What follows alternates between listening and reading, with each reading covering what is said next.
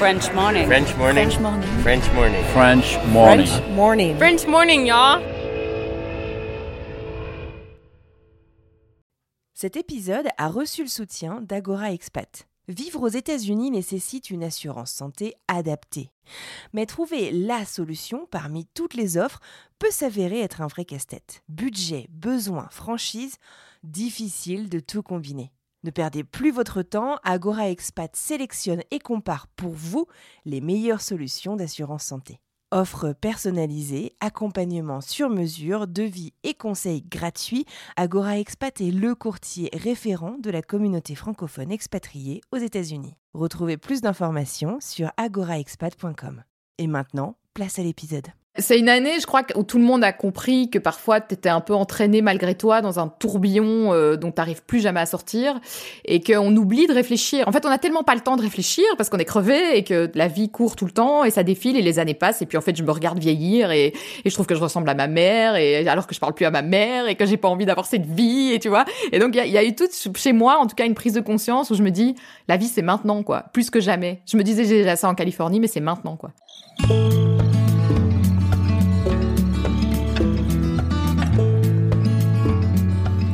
Bienvenue sur French Expat, le podcast.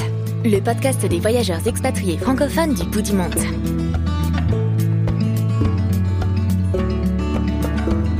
Salut, salut, c'est Anne-Fleur.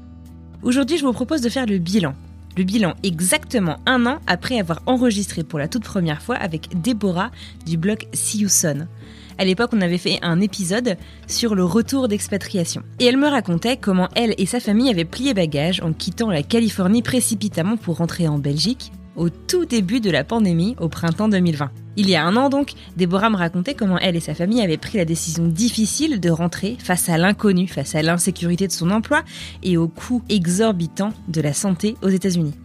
Une décision très difficile à prendre, mais nécessaire pour mettre tout le monde en sécurité. Elle me parlait de comment elle vivait ce retour si difficile sur tous les plans. Et finalement, un an après, la revoilà. Elle me parle depuis Bruxelles, en Belgique donc, et me raconte ce que ce retour pourtant si compliqué à vivre lui a apporté à elle-même, ainsi qu'à son mari et à son fils. Désormais, elle sait ce qu'elle veut et surtout ce dont elle ne veut plus. En pleine procédure de carte verte, pour devenir résidente permanente américaine, elle se confie aujourd'hui à propos du plafond de verre qu'elle semble avoir atteint professionnellement en Belgique et me raconte comment elle compte bien le dépasser. On discute aussi des différences fondamentales et parfois subtiles entre le journalisme européen occidental et américain. Allez, je vous raconte pas tout. Ceinture, next stop Bruxelles.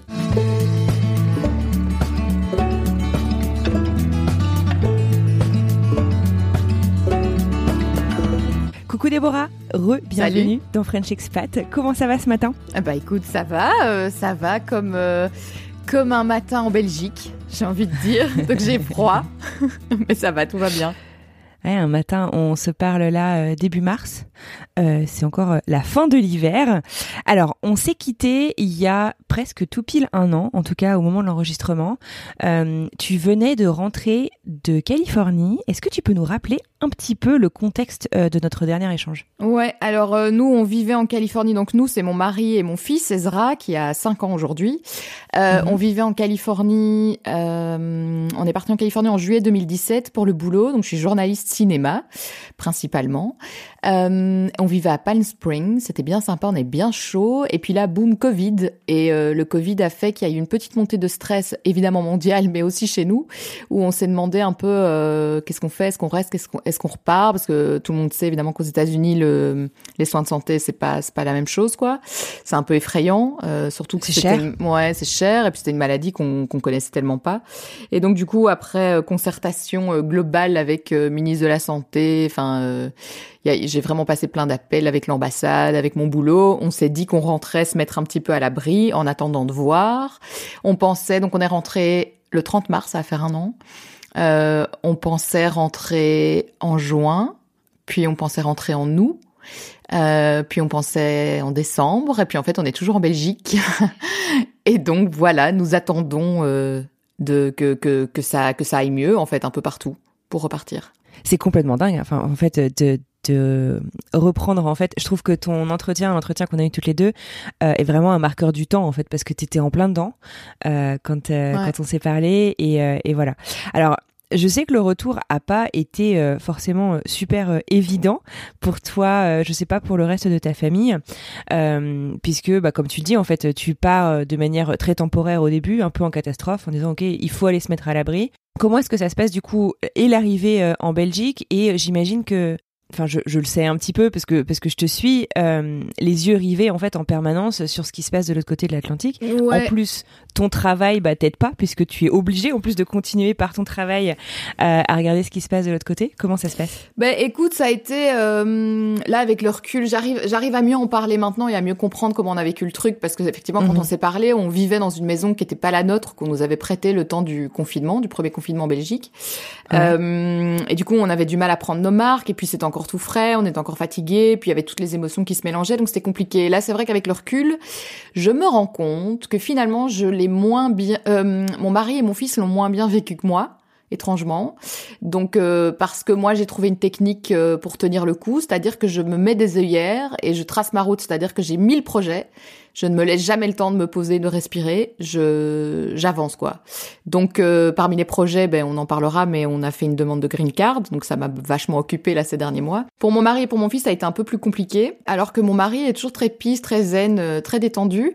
Euh, ça fait quand même dix ans qu'on est ensemble, je l'ai jamais vu angoissé. C'est la première fois de ma vie où j'ai senti que il, décrochait un peu là, ça allait plus quoi. Ah ouais. Il était énervé, il était, il avait du mal à retomber quoi de, de, de notre retour précipité. Donc il était vite en colère des décisions qui étaient prises, il prenait vite les choses à cœur. Euh, et mon fils, en fait, il a fait des cauchemars pendant des mois. Euh, donc on n'a pas dormi. Euh, j'ai pas fait une nuit complète pendant, je crois, cinq mois.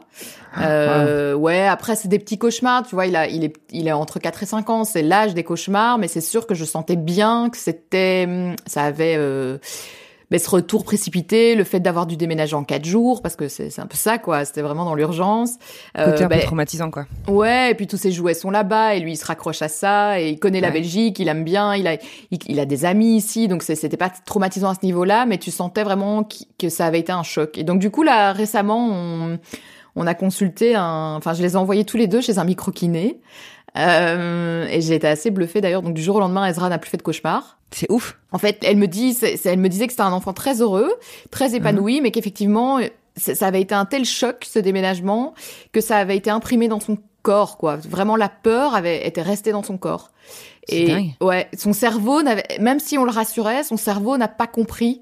Euh, mhm. Pourquoi on se dépêchait comme ça Pourquoi tout le monde avait un masque Pourquoi on prenait l'avion Enfin, tu sais, à ce moment-là, euh, les gens dans l'avion, ils étaient en combi, quoi en, en combi. enfin, tu vois, avec le recul, tu en rigoles un peu, mais tu te dis quand même.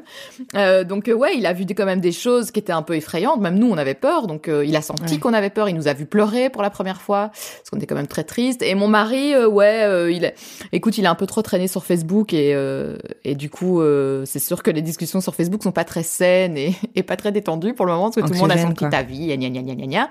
Et donc, du coup, ça, ça le gavait à fond. Et donc, il a été voir une micro-kiné, il a quitté Facebook et tout va bien.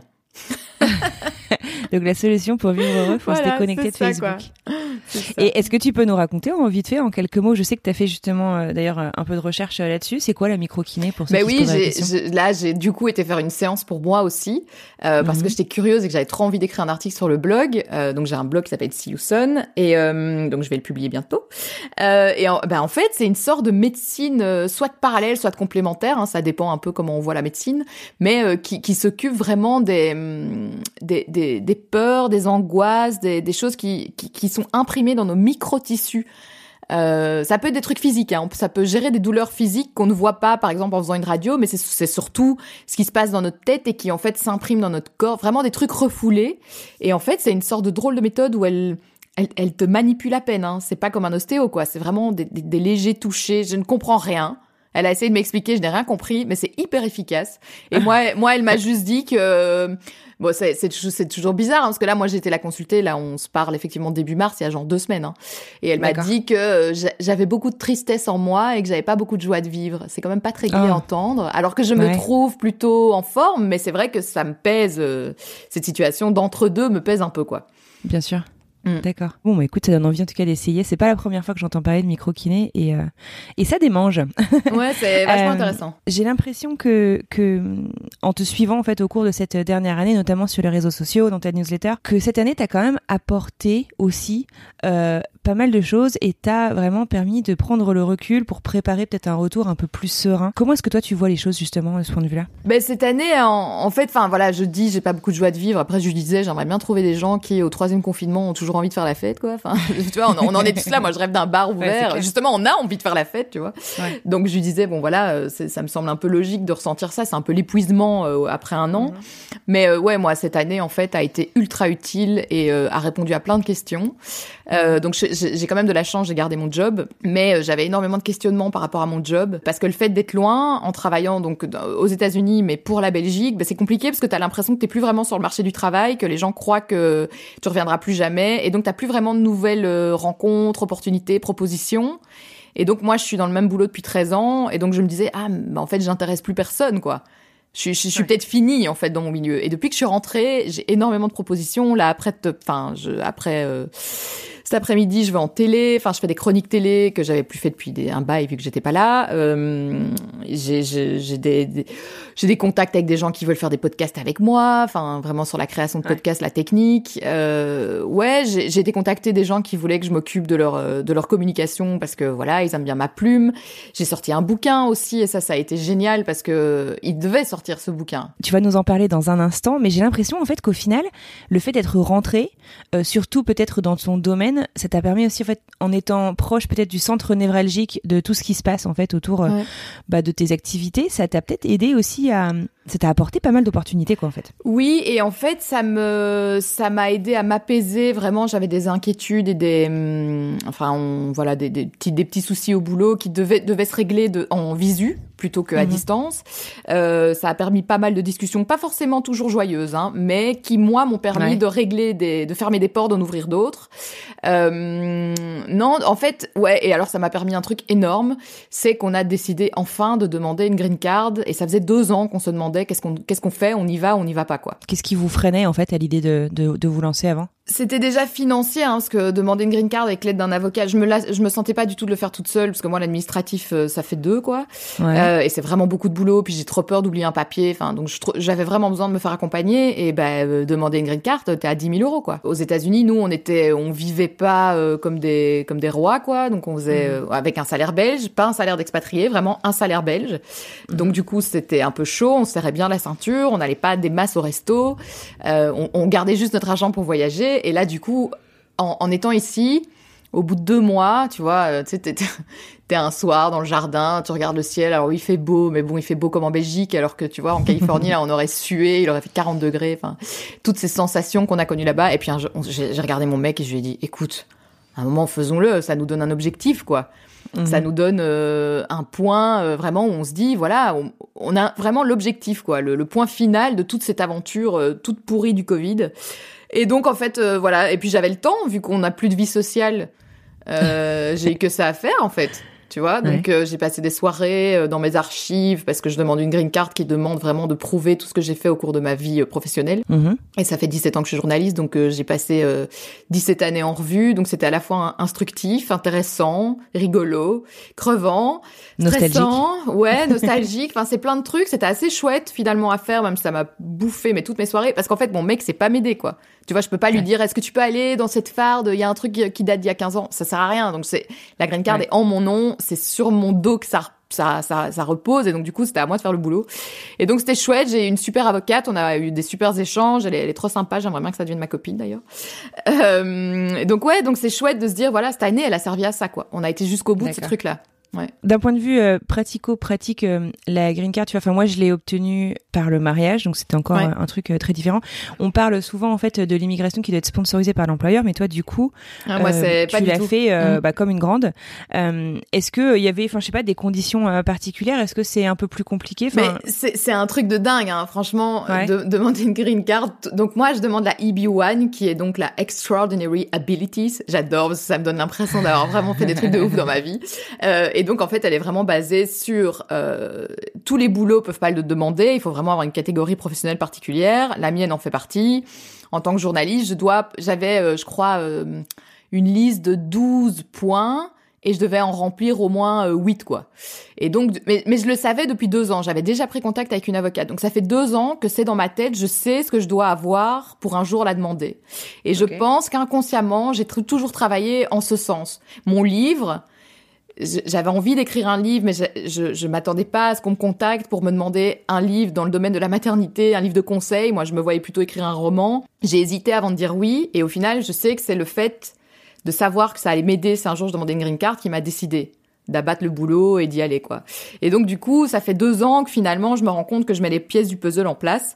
Et donc ouais, Mhm. parmi les conditions, euh, alors je dois par exemple être euh, juré du travail de mes pairs, mais ça n'existe Ah. pas. Tu vois, j'avais beau dire à mon, enfin je disais à mon avocate, ça n'existe pas. Personne ne juge les autres journalistes. Je lui dis, je, je, je vais à Cannes, je, je critique par exemple des films. C'est dans mon domaine vu que c'est du cinéma, mais ce ne sont pas des journalistes, c'est des réalisateurs dont je parle, Ouais. et ça n'allait pas.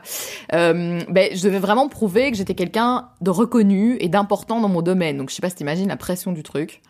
Euh, et puis, le melon que tu dois avoir aussi pour te dire, ouais, heureusement que je suis là. Tu Euh, peux avoir confiance en toi, quoi. Ouais, et en plus, c'est à l'américaine, donc tu dois savoir te vendre. Tu dois savoir Ouais. te vendre, mais tout en restant assez humble pour que ça soit pas trop Mhm. prétentieux. Enfin, laisse tomber le, le, le truc un peu schizo euh, pendant six mois, là. Mais euh, ouais, donc j'ai... Ben, mon livre euh, m'a beaucoup aidé, mes, mes prestations en télé. Donc là, le fait qu'on m'ait reproposé euh, de faire des chroniques, c'est génial parce que j'avais besoin d'images de moi à la télé et j'en ai fait, mais il y a des années et je trouvais plus... Enfin, tu sais, à un moment, c'est supprimé d'Internet, quoi. Donc ouais, c'était beaucoup de... Ils aiment bien que ça soit vu. Donc moi, je suis journaliste presse écrite et effectivement, il me fallait des choses en radio, en télé. Euh, mon podcast m'a vachement aidé aussi parce que j'ai un podcast Ah qui ouais. s'appelle euh, My Name is Mom. Ouais, elle m'a dit que mon podcast était vraiment. En fait, je suis numéro un euh, dans la section parenting euh, en Belgique sur Apple Podcast. Et Mhm. elle m'a dit ça c'est génial parce que ça prouve que dans ton pays, ben euh, ton boulot est reconnu, reconnu quoi. Mhm. Donc ça, ça- euh, voilà, par exemple, ce podcast, jamais de ma vie, je me suis dit qu'un jour il me servirait dans une green card. Moi, je pensais que c'était plus le fait d'avoir rencontré Brad Pitt, tu vois, qu'allait peser dans la balance. Mais en fait, pas du tout. Et donc, c'est vraiment un truc global. C'était vachement intéressant. Et à la fois, au moins, c'est chouette parce que je dépends de personne. Ouais. Donc, si je l'ai déjà, euh, je, je fais péter le champagne parce que je serais hyper fière. Euh, bon, si je l'ai pas, je serais masta déçue parce que vu que tout repose sur moi, euh, voilà. Mais si je l'ai pas, j'ai plein de plans B. Elle m'a dit, je peux demander demain le visa O sans problème qui me permet de travailler là-bas. C'est juste que le visa, tu dois le renouveler tous les trois ans. Enfin, c'est Mhm. plus lourd, quoi. Donc, euh, idéalement, une green card serait chouette. Et donc, euh, ouais, ça m'a coûté cher et vilain. Et là, il est sur le bureau au Texas, parce que c'est le bureau d'immigration de Texas qui s'occupe euh, des Californiens. Mhm. Et, euh, et alors, c'est marrant, j'ai appris un truc, je sais pas si tu savais, ils ont une formule premium, VIP, où tu peux Ah, avoir les une entreprises réponse. euh, peuvent te. Non Enfin, certaines, je sais que certaines entreprises peuvent demander à expé, euh, expedited le, le process. Tu Ouais, dois pouvoir le faire En- en, tant que. en deux semaines. Ah ouais, ouais, mais ça te coûte 2000 euros euh, supplémentaires. Ouais, bah, tous payent aux États-Unis. Ouais, eh ben c'est mais c'est assez rigolo parce que du coup, ça part au Nebraska, c'est plus le Texas qui s'en occupe Ouais. et en fait visiblement le Nebraska, il est euh, enfin euh, ils ont des accès, tu vois, ils peuvent voir combien de green cards sont acceptés, refusés en fonction des demandes et en fait elle me dit il y a plein de pro-Trump encore, Euh, il y a plein de gens qui sont anti-immigration et du coup, ils sont hyper chiants et donc elle m'a déconseillé quoi. Elle m'a dit franchement elle ça t'a va déconseillé le premium. Ouais, elle m'a dit ça va pas t'aider et en plus ils ont une, une, ouais. sorte d'interrogation vu que je la demande que pour moi et pas pour aller travailler avec un entrepreneur euh, qui m'attend quoi aux États-Unis avec Ouais. une entreprise. euh, elle m'a dit en fait ils vont se demander pourquoi t'es si pressé. Et donc ils vont Ah. probablement réviser ton dossier et donc tu auras beaucoup plus de questions et tu devras beaucoup plus Ah, encore prouver des choses derrière que si tu passes par la enfin tu vois par le process Ah, normal quoi. Ouais. Ouais, enfin Euh, résultat j'attends quoi. Ouais, et puis là, le, le process peut être euh, très long. J'allais te demander justement, puisque donc, euh, bah voilà, on le sait, on a changé d'administration euh, Mhm. au niveau de la présidence des États-Unis. Maintenant, c'est une administration démocrate depuis janvier. Euh, Est-ce que ça a changé en fait quelques règles en termes d'immigration ou pas du tout? Ah bah en tout cas, euh, nous on a on a fait exprès. on- elle m'a dit ça sert à rien de demander tant que c'est encore Trump. Donc euh, on a attendu que ça soit Biden et on a vraiment accéléré les choses euh, sur les derniers détails à régler euh, juste après. Donc mon dossier est parti euh, mi-février parce qu'on attendait vraiment que ce soit Biden parce que clairement il y a des assouplissements. Il y a plus de hum, ouais, il y a tu enfin tu sais bien Kamala Harris c'est quand même pro immigration, elle travaille dans des dans des entreprises, enfin elle elle elle elle s'arrange pour que les Mexicains et des, papiers soient reconnus. Enfin, donc donc c'est top parce que tu dis bon allez, en tout cas, ils sont pas anti. c'est déjà pas mal de savoir ça. Donc euh, techniquement non, mais je pense que si on avait, euh, enfin j'ai rien vu comme changement, mais je pense que si on avait demandé avec Trump, par exemple, on, on serait peut-être tombé avec des délais beaucoup plus longs. Là, j'ai l'impression que les choses sont en train de se remettre en place, que ça se régule. Euh. Moi, je dois attendre entre 6 et 8 mois pour la première réponse, quoi. Ça veut pas dire que j'ai la green card au bout euh, de six mois. Ouais, non, non, 6-8 mois, on va t'inviter à aller faire tes, empreintes. Oui, mais bon, elle me dit, euh, si c'est oui, à ce moment-là, c'est oui, en fait. Donc le reste, c'est de l'administratif. Et après, moi, je peux demander un ajustement de statut, vu que j'ai déjà mon mhm. visa. Enfin, donc, moi, si j'ai un oui, on est bon tu vois. Ouais. manière, enfin, sincèrement, est-ce qu'il y a des possibilités que tu puisses ne pas l'avoir? Bah oui, oui, parce qu'en fait, c'est toujours, euh, c'est un humain qui, qui check ton dossier. Il y a 306 pages de dossier, 306 papiers, quoi. C'est affolant, je trouve. Euh, et que si lui décide qu'en fait euh, mon dossier en vaut pas la peine ou qu'il est mal luné, il peut toujours dire non. Et c'est ça qui est horrible parce que et, c'est pour ça c'est assez curieux parce qu'elle elle mettait une lettre euh, tu vois j'ai écrit une lettre en mon nom euh, avec l'aide de mon avocate de 16 pages qui fait un bref un bref euh, résumé de tout de tout ce que je propose dans mon dossier. Et je la trouvais enfin je trouvais qu'on n'insistait pas beaucoup sur toutes mes réalisations professionnelles donc mes interviews genre, genre je parlais de Brad Pitt Leonardo DiCaprio machin. Je dis quoi on met pas ça en avant. Et elle m'a dit ben n'oublie jamais que celui qui va te lire c'est quelqu'un de lambda. Et en fait ça peut paraître extrêmement prétentieux d'arriver en disant ouais moi je connais tout le monde. Donc en fait elle dit faut être un peu plus subtil. Mais tu vois moi j'aurais jamais pensé à ça si j'avais demandé ma green card toute seule. Donc je trouve ça hyper important de se faire accompagner par quelqu'un qui sait. Elle est spécialisée là-dedans donc elle sait comment ça marche quoi. Bien sûr. Ah bon. mais oui, il peut toujours dire non. Ouais. Après, il y a, y a, toujours euh, un risque aussi qui te demande des, des preuves supplémentaires de trucs. Donc ah on bah a... ça toujours, ouais. Voilà, on a gardé sur le côté. Euh, j'ai participé à un documentaire euh, où on m'interview. J'ai gardé ça sur le côté. C'est pas dans mon dossier. Enfin, pour un peu mhm. prouver que ça continue. Mais euh, ouais, il peut toujours dire non. Ouais. Et s'il dit non, je te jure, j'ai pas de plan B. Hein. Ouais, ce que j'allais te demander, ouais, comment est-ce que t'envisages? Bon, alors on va, on, croise les doigts pour que pour que ça marche. Donc du coup, le fait de demander une green card, c'est donc pour ceux qui ne sont pas familiers avec le terme, c'est une carte de résidence permanent euh, aux États-Unis. Et donc ça veut dire que bah t'envisages ton futur euh, à moyen long terme, en fait, vraiment aux États-Unis, quoi. Tu avais vécu trois ans avant de partir, et vous envisagez vraiment de faire votre vie là-bas? On n'envisage pas de faire notre vie là-bas euh, parce qu'on a toujours cette idée en tête. Enfin, je sais pas toi avec le petit, mais bon, toi c'est encore différent. C'était marié avec un Américain, mais euh, tu vois, on sait bien que les prix de l'UNIF, nous, on n'a pas, on n'a pas les moyens, tu vois, du payer l'université aux États-Unis. Après, est-ce qu'il ira à l'UNIF, j'en sais rien.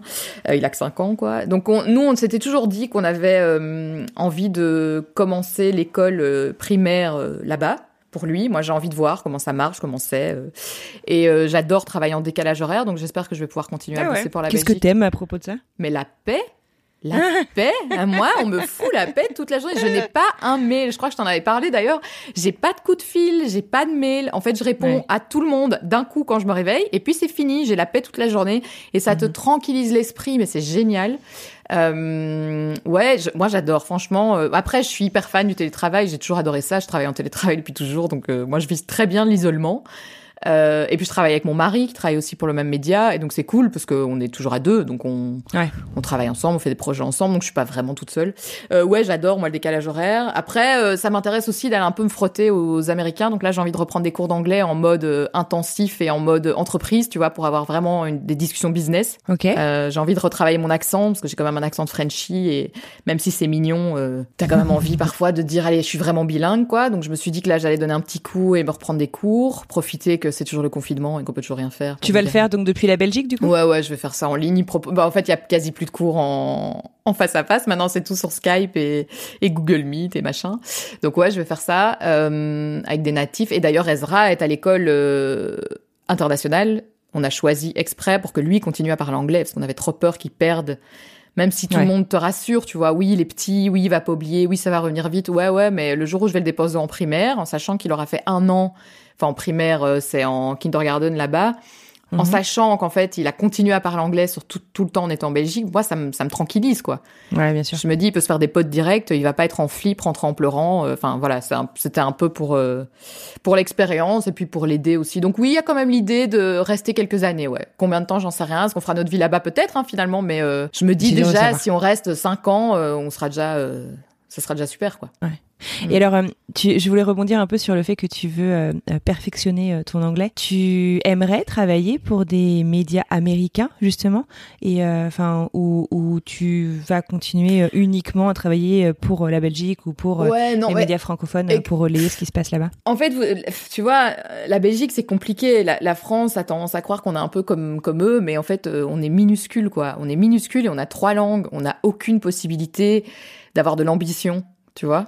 Nous, on est toujours obligé d'aller voir dans le pays d'à côté pour voir si on peut pas s'agrandir. Et en fait, moi, je, suis ambitieuse, j'ai jamais caché, mais ambitieuse sans écraser les gens. Mais moi, j'aime bien euh, mhm. réaliser des choses dans ma vie euh, professionnelle. Et donc, du coup, là, moi, je suis sur mon plafond, quoi. J'arrive pas à aller plus haut parce que j'ai fait, j'ai fait de la télé, je fais de la radio, dans des gros médias. Ok, c'est super, j'interviewe des stars. Et puis quoi? Tu vois, j'ai 36 ans et quoi? Donc ouais, il y a, y a quand même ce côté un peu moi qui m'excite, c'est d'aller un peu me frotter à ce qui se fait là-bas. Franchement, mon rêve américain, il est là. C'est être en contact avec eux, avec j'adore leur, euh, leur leur, leur euh, leur mindset quoi. Tu vois, ils sont ils sont toujours euh, à vouloir plus, à vouloir mieux, euh, dans dans dans la gagne et tout. J'aime pas non plus quand c'est pour écraser les gens il y a, y, a, y a, des avantages au truc, mais j'aime bien ce côté euh, envie de s'élever, quoi. Je travaille dans un média américain, je me fais pas d'illusions. Je crois que je pourrais jamais écrire en anglais comme j'écris en français. Tu vois, il y a mhm. avec autant de nuances. Oui, t'as pas forcément les mêmes nuances, bien sûr. Ouais. Après, il y a moins de nuances, je trouve aussi dans la langue anglaise, enfin dans, dans, dans la langue américaine que dans le français, je trouve. Tu vois, t'as parfois des mots que tu sais pas traduire en anglais où tu dis tiens ils ont pas vraiment de mots pour ça. Mais ça marche dans les deux sens. Oui, ils ont des mots euh, et que nous on explique en 14 phrases euh, en français. Ouais c'est ça. et donc du coup oui je me fais pas trop d'illusions mais ouais je sais pas j'aimerais bien euh, avoir l'occasion de, de, de, parce que là je travaille avec eux mais avec des attachés de presse qui, qui me mhm. mettent en contact avec les stars mais je, je, fais pas partie de leur team tu vois. J'ai envie de me faire des copains américains là j'ai envie d'aller c'est bête, hein. enfin j'adore mes copains en Belgique, tu vois, mais je sais pas, j'ai envie de, ouais, de voir, d'être au cœur du truc, et c'est pour ça que j'ai très en envie. En fait, de travailler avec les Américains, parce que finalement, tu as travaillé pour euh, la Belgique depuis euh, les États-Unis, donc le monde du travail, tu t'y es frotté de manière un peu externe, comme tu dis, en travaillant euh, avec tes partenaires, avec les attachés de presse, mais pas forcément en faisant partie d'une équipe et le monde du travail américain, tu l'as pas encore trop En fait, j'aime bien, ouais, j'aime bien l'idée d'être au cœur, au cœur de l'action, et donc c'est pour ça aussi que j'ai envie qu'Ezra, il aille à l'école, pas dans un lycée français ou quoi. J'ai envie de le voir à l'école publique américaine. J'ai envie de voir, j'ai envie de les voir ces mamans, euh, ces mamans d'élèves à la sortie d'école, tu vois, dans les, le côté Desperate Housewives et tout. J'ai envie de, j'ai envie de voir ça. J'ai envie de connaître l'Amérique dans tout ce qu'elle a à proposer. Je dis pas que j'aime tout. Ouais, moi, je sais pas, je, depuis mes 18 ans, euh, la Californie, c'est, mon coup de cœur. Après, je suis prête à aller vivre en Arizona. Euh, tu vois, je, je, je reste pas. Toujours au soleil quand même, on dirait. Ouais, ouais, ça, ah bah ça, ça, voilà, ah, ça, ça a été, on le savait, mais là, j'en suis sûre. pas négociable. Oui, non, après un an nouveau en Belgique, l'hiver et tout, j'ai que j'allais mourir. Euh, oui, non, au soleil. Il me faut de la lumière, quoi. Sûr. Je suis désolée, je reviens encore sur euh, sur euh, sur les sur les médias parce qu'en fait, ça m'intéresse vraiment particulièrement. Est-ce que tu penses donc je comprends que tu dis par rapport à la nuance sur la langue écrite et tout, bon, c'est c'est carrément entendable. Mais est-ce que il y a des grandes différences que tu connais, que tu as remarqué dans la manière de travailler et de transmettre l'information en fait Peut-être j'en sais rien si c'est déontologique ou si c'est juste des manières de travailler entre bah, les deux côtés de l'Atlantique? Ben ils sont. Moi, je suis dans un domaine euh, de l'amusement, donc ce qu'on appelle l'infotainment, et qui est en fait américain. Tu vois, le principe de l'infotainment, donc donner de l'info tout en faisant ça de façon légère et, euh, et rigolote. Tu vois, les talks, les talks américains, ce n'est que ça. C'est tu apprends des choses, mais tu te marres quoi. Et euh, ça, euh, nous on le fait, la France le fait, mais pas aussi bien, clairement. Et ça, c'est un truc que j'adore. Genre là, je voyais euh, l'interview, tu vois, je regardais l'interview de James Corden, bon, qui est britannique en l'occurrence, mais il, il c'était à Los Angeles. Euh, donc celui qui fait Carpool Karaoke avec le prince Harry. Et je trouve ça génial. Il y a moyen de se marrer. Et je trouve qu'ils ont un don pour ça, euh, vraiment d'amener euh, la petite touche d'humour, la petite tchatch euh, dans un truc hyper sérieux, quoi. C'est génial, tu vois, ils sont dans un bus à deux étages. il lui sert du thé en mode petit clin d'œil et rigolo. Mais d'un côté, il arrive à le faire parler de, de choses que, que, le, ouais, que le public a envie de savoir, quoi. Alors ça vole pas toujours très haut, mais je trouve quand même que c'est toujours fait avec intelligence. Euh, je trouve que les talks en Belgique, ils ont essayé de faire des, tu vois, de réadapter des talks américains. C'était un four total, quoi. C'était nul, euh, c'était pas drôle, ça tombait tout tombait à plat. Je sais pas, ils ont un truc qu'on n'a pas et je, je, qui, dans mon boulot particulièrement, dans, dans tout ce qui est cinéma et tout, ils ont l'art de se vendre, tu vois, d'être fiers de ce qu'ils font les stars quand elles te parlent le boulot, mais le interroger une star américaine ou interroger euh, une star française par exemple, pas du tout la même chose, quoi. Il y a un vrai travail derrière, ils se foutent pas de ta gueule, quoi. Je dis pas qu'en France on se fout de ma gueule, mais tu vois, il y a un vrai travail de communication, de vendre ton projet. Alors parfois c'est un peu triste parce que tu as du mal à rentrer dans des dans de l'intimité. Après, il y a des médias américains qui arrivent. Tu vois, quand t'as un gros média comme JQ, forcément, t'as interview de Brad Pitt, t'as un six pages. euh, là, tu peux rentrer dans les détails. Mais bon, ça dépend de ton média. Moi, j'aurais probablement jamais ça. Mais t'as quand même, ouais, je sais pas, ils, ils ont une façon de faire qui est pas la même, quoi. Ouais. D'accord. Et les journalistes se mettent beaucoup en scène. C'est assez. Nous, on a plutôt tendance à s'excuser, à, vouloir vraiment, ouais, à servir l'info plutôt que toi te mettre en avant. Et en fait, du coup, je trouve que les Américains ont mieux compris que nous le changement. En fait, c'est Internet qui maintenant nous pousse à incarner un peu notre média. Tu dois incarner tes sujets. Tu peux parler en jeu maintenant, c'est autorisé. Les réseaux sociaux ont réautorisé ça, tu vois, le, le fait de se mettre en avant. Et euh, nous, on est un peu timide, on est, c'est pas dans notre nature au- du côté francophone, mais les Américains font hyper bien ça. Tu vois, le journaliste est aussi connu que l'émission qu'il présente. C'est vrai. Et je Ah, trouve ça, ouais, je trouve ça, moi je trouve ça chouette.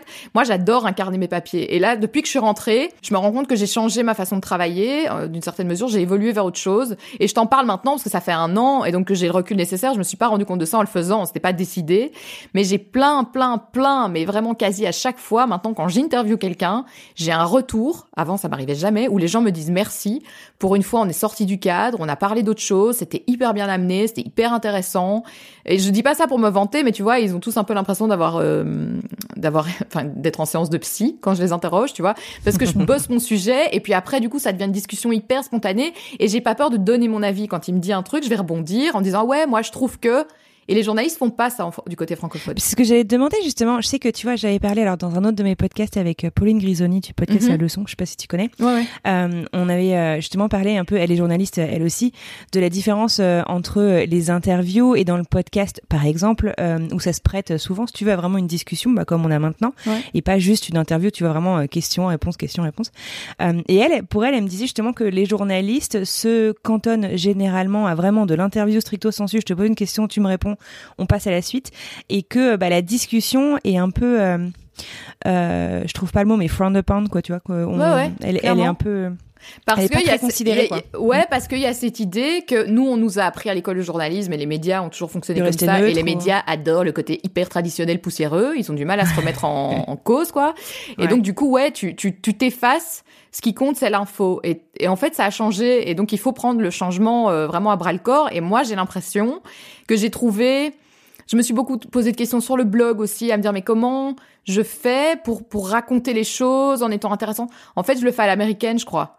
Je dis pas que je réussis, mais je, je, parle en jeu, je dis ce que je pense, j'analyse la situation, mais j'ai un background qui me permet de le faire. Et c'est pas parce que je dis je qu'en fait je raconte ma vie ou que c'est un blog. Enfin, tu vois que c'est un journal intime. C'est pas ça. Je donne de l'info, mais je donne aussi mon point de vue. Et j'ai j'ai l'impression qu'en incarnant le papier, t'as plus de personnalité. Et en fait, les interviews sont mille fois plus intéressantes. Mais vraiment, moi, je lis mes interviews et je me dis, ouais, bah, bah, ça, je l'avais pas lu ailleurs. Parce qu'en fait, toutes les stars, elles sont là pour servir leur soupe, quoi. Mhm. Tout le monde vient avec ses phrases toutes faites. Généralement, tu, tu lis une interview dans la presse euh, d'un d'un chanteur qui vient de sortir son album, enfin, si tant est que ça existe encore les albums, enfin, tu vois, ou un bouquin ou quoi. Et en fait, il dit la même chose partout. Il a des phrases toutes faites qui ressortent systématiquement. Et moi, j'en ai marre de ça. Je vois pas l'intérêt. Moi, je, je suis journaliste parce que j'adore rencontrer des gens, j'adore discuter, mais j'adore avoir des réponses. Je m'en fous en fait de sa promo. Si évidemment je comprends. Tu vois là, récemment j'étais hyper euh, contente parce que j'avais Julien Doré euh, ben là comme on est en train de se parler, tu vois à distance. C'est difficile hein de créer des liens à distance. C'est pas c'est pas pareil quoi qu'en vrai mais bon voilà le Covid et euh, j'avais que 20 minutes et donc t'as personne qui vient t'interrompre vu que t'es sur un ordi. Ça, ça ça marche à la confiance. On te dit que t'as 20 minutes, a priori tu raccroches au bout de 20 minutes et puis au bout de 20 minutes, on discutait, on discutait et je lui dis écoute, j'imagine que t'as quelqu'un derrière, enfin que t'as as une journée promo donc t'as un autre journaliste donc si tu veux raccrocher pas de souci. Et il m'a dit non, non, non, c'est vachement intéressant, on continue. Et j'ai trouvé ça génial, tu vois. Parce que tu dis, ok, donc le mec, ça lui faisait du bien aussi de sortir du cadre officiel de la promo où on lui parle de son, sa chanson, machin. Donc je pense que ouais, il y a, y a, hum, c'est ce qu'on fait en podcast, effectivement, t'as raison. Ben en fait, je pense que maintenant c'est ce qui doit se faire dans la presse. Et on a beaucoup de mal à le faire, mais moi c'est ce que j'ai envie de faire. Ouais, c'est vers vers là, tu penses que Ouais. les choses vont évoluer, ou en tout cas que toi tu veux évoluer, quoi. Ouais. Super, écoute, c'est vachement intéressant. Est-ce que il y a d'autres choses euh, comme ça que euh, que 2020 t'a apprises? Enfin, je veux dire, ça reste une année qui a été compliquée. On en a un petit peu marre d'entendre ça euh, à tort à travers. euh, unprecedented. euh, Bon voilà, ok, c'est bon, on sait. Euh, Qu'est-ce que tu retiendras quand même de 2020 J'ai l'impression que, enfin, on le dit, je le disais un petit peu euh, en début euh, d'entretien. Euh, ça t'a apporté beaucoup de recul sur les choses, ça t'a peut-être permis de voir un peu plus clair sur là où tu veux aller, toi et ta mhm. famille, euh, quelque chose qui n'était pas forcément clair avant de partir. Euh, Est-ce qu'il y aurait autre chose que tu voudrais ajouter à ça? Euh, Écoute, euh, j'ai vraiment l'impression que c'était une année qui, qui, nous a servi à nous de reculer pour mieux sauter, et où, peu importe où on saute, je sais maintenant que j'ai pas, je serai pas en Belgique euh, dans les années qui viennent. Alors c'est pas les États-Unis, ça sera ailleurs, mais ce sera au soleil. On n'a pas envie de la vie. On, on savait pourquoi on était parti. Tu sais, moi la vie, la routine le métro boulot dodo, se lever tôt, courir, aller déposer ton gosse, le voir à peine le soir, être crevé. Enfin, là, tu vois, j'en rigolais, mais là, mon téléphone ne fait que sonner, quoi. Mais vraiment que sonner. Je raccroche, ça ressonne, je raccroche, ça ressonne. Alors oui, c'est chouette, mais en fait, non, parce que il y a plein de gens qui t'appellent pour ne rien dire. Euh, les mails, c'est pareil. je crois, attends, franchement, là, je vais regarder sur mon téléphone en te parlant. Je crois que j'ai 30 000 mails non lus. Enfin, c'est plus possible, quoi. Tu vois, moi, je sais plus suivre. Et ouais, 55 000, pardon. Ça, a monté depuis. Euh, et du coup, il y a un côté euh, abrutissant, je trouve, de la vie moderne. Euh, qui a fait que j'ai pu m'échapper de ça et je me rends compte que c'est ça que je veux. Moi, je veux de la liberté. Je veux avoir le temps de respirer, je veux avoir le temps de lire un bouquin, je veux avoir le temps euh, de boire un verre de vin tranquillou euh, sans avoir 4000 rendez-vous derrière. J'ai moins besoin de vie sociale aussi. Cette année m'aura appris ça. Je, je, ça veut pas dire qu'on se suffit à nous-mêmes. On adore nos potes, on est trop content de les voir quand on a l'occasion et quand on a le droit, hein, parce que bon, on a plein de règles. Euh, mais je me rends compte qu'en fait, on, avait déjà appris à vivre sans les gens tu vois, on s'était habitué quand même à être loin avec le décalage horaire et tout. Et finalement, on est hyper content, on a des moments précieux avec eux, mais on sait que même s'ils nous manquent, on est capable de vivre sans ça. Ouais, ça, franchement, moi, je trouve que ça a été une année instructive. Et de nouveau, euh, je le dis, ça a été instructif parce que j'ai eu la chance de garder mon taf, parce que j'ai fait, tu vois, là, je suis passée en mi-temps je l'ai pas dit sur les réseaux sociaux, mais je suis en mi-temps là euh, au boulot. Mais tu m'en avais parlé. Euh, ouais, parce que j'ai envie de faire des marches arrêt. En fait, j'ai envie de reprendre du temps. J'ai envie de, de, refaire des choses qui m'animent et qui m'excitent. Et mon boulot m'excite parfois, mais parfois pas. et donc du coup, je, je trouve ça nécessaire de se souvenir. Euh, Garder la place pour la créativité, quoi. Ouais, et puis que cette année, je pense que tout le monde en est arrivé là. C'est quoi cette vie de con parfois qu'on a tous, tu vois, à, à, quand ça s'arrête, tu te rends compte que ah bah en fait c'était pas si mal hein, le premier confinement euh, ouais, non, c'est une, c'est une année, je crois, où tout le monde a compris que parfois t'étais un peu entraîné malgré toi dans un tourbillon euh, dont t'arrives plus jamais à sortir et qu'on oublie de réfléchir. En fait, on a tellement pas le temps de réfléchir parce qu'on est crevé et que la vie court tout le temps et ça défile et les années passent et puis en fait, je me regarde vieillir et, et je trouve que je ressemble à ma mère et alors que je parle plus à ma mère et que j'ai pas envie d'avoir cette vie et tu vois. Et donc, il y a, eu tout chez moi, en tout cas, une prise de conscience où je me dis, la vie, c'est maintenant, quoi. Plus que jamais. Je me disais, j'ai déjà ça en Californie, mais c'est maintenant, quoi écoute, c'est super intéressant. Puis le coup du mi-temps, tu vois, c'est rigolo parce que moi non plus, je l'ai pas annoncé, mais je suis passée à mi-temps depuis euh, une semaine, donc c'est vraiment ah, intéressant. Bravo, parce félicitations. Que justement, euh, je veux, euh, je veux être plus créative, je veux avoir de la place pour les projets qui m'animent. Je veux avoir, j'allais dire, envie de me lever le matin. Là, il est 6 heures du mat quand on se parle, donc je me lève le matin. Mais voilà, tu comprends l'idée. Ouais, je comprends bien. donc, ouais, et puis retrouver de la joie parfois dans des. Tu vois, moi, je me suis dit, voilà, en Californie, j'avais cette chance d'aller chercher Ezra tous les jours à l'école. C'est un choix. Moi, je, je pense pas faire de deuxième enfant. Je pense que j'en avais parlé aussi déjà avec toi. Je pense qu'on en aura qu'un et je veux vraiment m'en occuper. Ça veut pas dire que ceux qui ne vont pas chercher leur enfant à l'école euh, ne s'en occupent pas, mais tu vois, j'avais, moi, c'était nécessaire pour moi. J'avais envie d'être vraiment là à des moments où voir sa petite frimousse euh, s'illuminer quand il me voit à l'école. Je sais pas, c'était important pour moi. Sur sa petite enfance, en tout cas. Et, euh, et, en fait, en Belgique, c'est compliqué. L'école finit à 3h30. Moi, j'ai du boulot, donc mes journées, mmh. euh, c'est chaud, quoi. Eh ben, j'ai décalé tous mes horaires, donc je commence super tôt. Alors, je suis pas du tout du matin, donc c'est vraiment limite un sacrifice. Mais tous les jours, à 15h30, je suis devant l'école. Qu'il pleuve, qu'il vente, qu'il neige, je suis là, je m'en fous. Et c'est mes moments avec lui, et c'est vachement important. Et mon mi-temps, c'est ça aussi. Tu vois, aujourd'hui, il est malade. Enfin, il est malade. J'avais l'impression qu'il était malade, en fait, il va très bien. Euh, je me suis bien fait arnaquer. Euh, et en fait, il, voilà, je lui ai dit, bah écoute, c'est quoi, reste. Tu vois, ça n'a pas été... Euh... Après, oui, c'est vrai. Hein, après trois ans d'expatriation, t'espères, un... enfin moi, j'espérais un peu pouvoir leur caser chez mes beaux-parents et tu vois, chez ma sœur. Mais en fait, le Covid fait que c'est tout est compliqué. Bah oui, bien sûr. Donc on est encore plus, je trouve, ensemble qu'avant, ce qu'on appelle même plus une babysit, quoi. T'as toujours peur euh, que quelqu'un soit malade. Donc du coup, euh, on est vraiment beaucoup à trois mais je me dis j'aurais rien raté quoi. Et en fait ça fait partie au-delà du fait mes jeudis et mes vendredis maintenant ils sont pour moi. Alors évidemment je casse plein de trucs, je peux pas m'en empêcher, j'ai toujours pas glandé, j'ai une, pile de livres là à côté de moi pendant que je te parle, un truc de dingue, j'ai jamais le temps de les lire. Mais je sais pas, je me dis au moins j'ai récupéré ce temps pour moi et j'en fais exactement ce que je veux. Par exemple là je te parle. Ça, ça aurait été maître de ton temps. Ouais, ça aurait été compliqué de faire ce podcast sur mes horaires de boulot, donc je suis contente d'avoir mis ça dans ma journée. C'est des petites joies quoi, et c'est important. Je trouve. Non, mais t'as, t'as, carrément raison.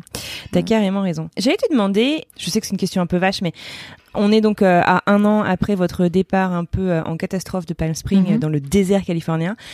Est-ce qu'il y a un conseil que tu donnerais à la Déborah d'il y a un an avec le recul maintenant? Franchement, euh, je, te l'avais dit, hein, mais c'est mon mari qui a, enfin, qui a mis l'impulsion de départ. C'est lui qui m'a dit, euh, enfin, il se sentait pas bien, il a fait une crise d'angoisse là-bas, et je lui ai dit, écoute, c'est pour le vivre comme ça, on remballe, on y va. Mais ça venait de lui. Je sentais que c'est lui qui, qui, qui avait besoin de rentrer, de se rassurer. Et en fait, je pense qu'on s'est un peu euh, affolé, tu vois, trop vite. On a pris la décision trop vite. Après, honnêtement, il y a un truc dont on n'a pas encore parlé, c'est la fermeture des écoles en Californie et partout, quasi aux États-Unis. Ezra a eu la chance, moi, rien que pour ça, je suis contente d'être rentrée, c'est que mon fils, il a été à l'école toute l'année, euh, il n'a pas manqué une seule journée, ça n'a jamais été fermé et je trouve ça génial pour lui. Il, ne le sait pas, mais c'est une chance de, de fou, quoi. Pour lui, pour nous, pour tout le monde. Et donc, rien que pour ça, on a bien fait de rentrer. Mais donc, je pense quand même que j'aurais peut-être attendu plus longtemps avant de repartir. Et je pense que de toute façon, je serais repartie en voyant que les écoles rouvraient pas. Parce que si t'as le choix, tu vois, on a cette chance, on a eu le choix, quoi. On n'était pas américains obligés de rester là-bas, on a eu le choix. on a eu le choix de, de se dire, ah bah tu sais quoi, on va aller dans le pays où les écoles sont ouvertes. Enfin, c'est quand même fou. Euh, on a une chance de fou, quoi. Et donc du coup, euh, le conseil que je donnerais, euh, bah, c'est de, de bah, de croire que ouais, on, tu vois, il y a ce, ce, ce, de proverbe, citation un peu Pinterest qui te dit que la vie a parfois plus d'imagination que toi. Et en fait, c'est vrai parce que là, je m'attendais. Moi, je suis rentrée euh, vraiment au bout, enfin au, bout de mon slip, quoi, dévastée, euh, déprimée, à me dire mon Dieu, qu'est-ce que je fous là?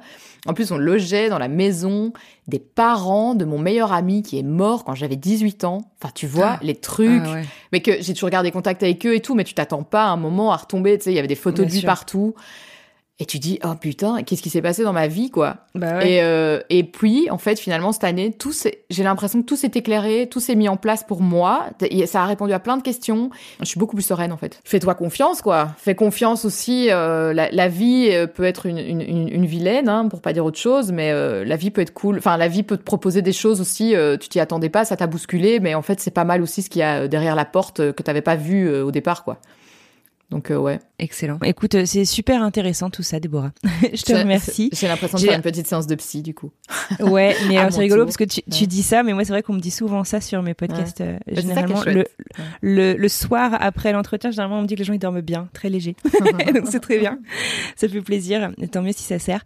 Ouais, en fait, 2020 finalement, j'ai l'impression que tu as réussi vraiment à, à retourner les choses bah, pour faire ta vie quoi et pour pour t'éclater, pour te peut-être même te, je sais pas si c'est te découvrir, mais en tout cas te t'épanouir encore plus entre donc euh, ton bouquin, ton podcast, euh, l'aménagement de ton temps de travail, euh, l'équilibre vie pro vie perso. C'est vrai qu'on le dit souvent, je l'entends beaucoup en France. Tu as l'air de confirmer les choses avec la Belgique.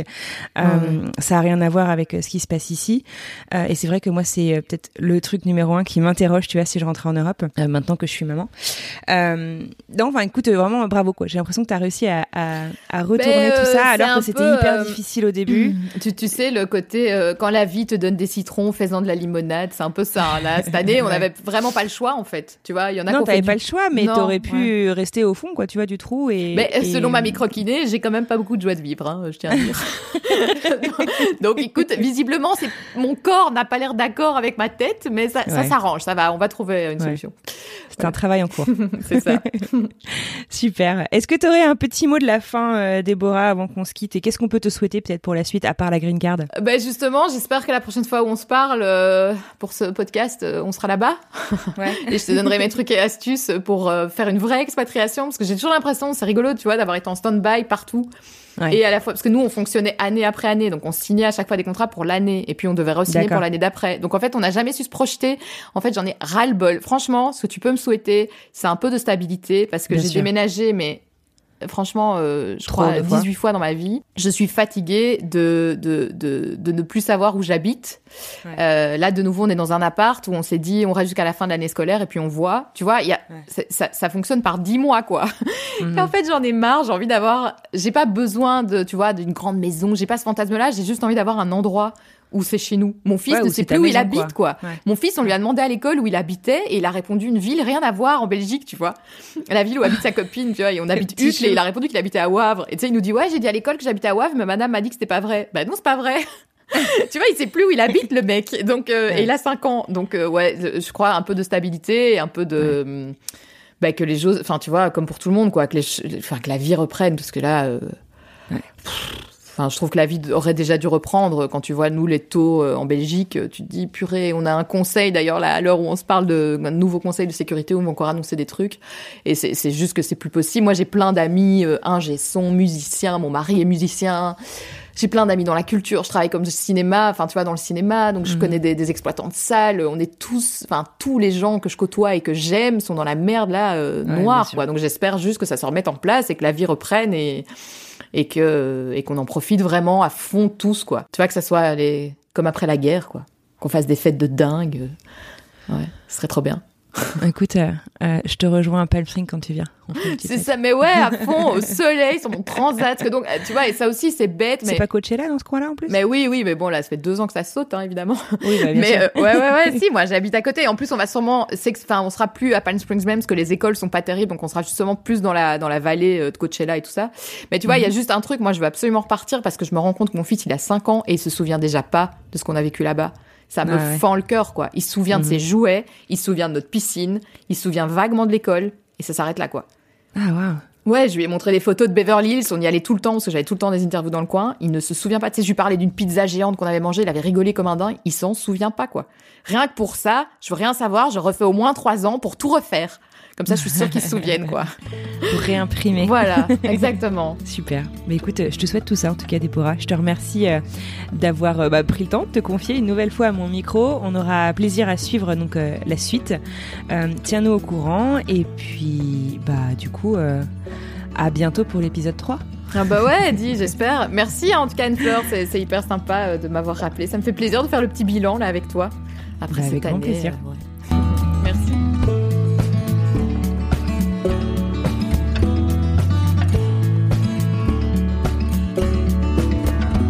Et voilà, c'est la fin de cet épisode. Un grand grand merci à Déborah de s'être confiée une seconde fois de l'autre côté de micro de French Expat le podcast pour nous raconter la suite de son aventure. Si vous n'avez pas encore écouté le début de l'histoire de Déborah et le contexte de son départ précipité vers la Belgique, je vous invite à écouter le début de son histoire. Donc on avait enregistré il y a tout pile un an. Il s'agit, il me semble, de l'avant-dernier épisode de la saison 1. Sinon, direction euh, le site internet de French Expat le podcast, c'est www.frenchexpatpodcast.com. Tapez son nom, Déborah, et vous retrouverez tous les épisodes qui le correspondent. Si vous souhaitez discuter, échanger sur ce dont on a parlé aujourd'hui, rendez-vous sur les réseaux sociaux, retrouvez la vignette correspondant à cet épisode et puis bah, venez en discuter. On est à peu près partout sur Twitter, LinkedIn, Facebook et Instagram. Et pour retrouver Déborah sur Instagram, c'est at. Allez sur ce, je vous souhaite une très très bonne semaine. Je vous dis encore merci de nous avoir écoutés et je vous dis à lundi prochain. Bye bye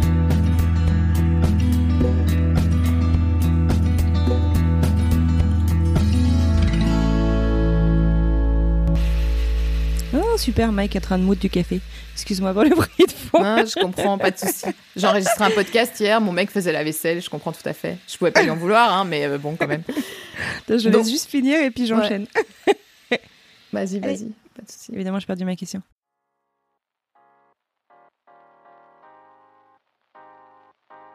Vous venez d'écouter un podcast réalisé par moi-même, Anne-Fleur Andrely, mixé et habillé par Alice Krief et produit par French Morning.